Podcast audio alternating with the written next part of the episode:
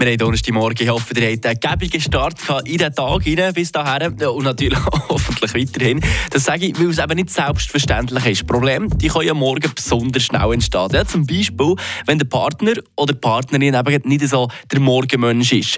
Dann können die falschen Worte schnell mal zu einem Liebestöter werden. Diese Störfaktoren lassen wir uns jetzt zusammen an, um besser damit umgehen 69 Sekunden. Die Paartherapeutin aus unserer Region, Dennis Peller-Beriswil, erklärt uns die Störfaktoren einer Beziehung in 69 Sekunden ab jetzt. Heute rede ich über einen Störfaktor, der sich unauffällig und langsam einschleichen kann aber auf Dauer eine Beziehung vergiften kann. Nie tun schon, ging vergessen schon du bist doch. Das sind so Sätze, die die Absicht haben, den Partner oder die Partnerin zu kritisieren. Wenn Kritik häufig durch Geäussern kommt, entwickelt der Partner oder die Partnerin Strategien. Und die führen häufig in eine negative Spirale. Zum Beispiel sind solche Strategien gar nicht mehr auf Kritik eingehen, sich zurückziehen, mauern oder sich einfach rechtfertigen mit zum Beispiel «Ja, aber». Und manchmal schleicht sich auch eine Art Verachtung ein.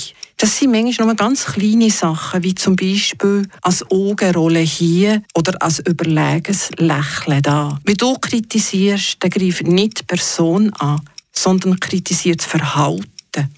Und dann gibt es da noch die 5 zu 1 Regel. Auf E-Kritik sollte fünf positive Äußerungen folgen.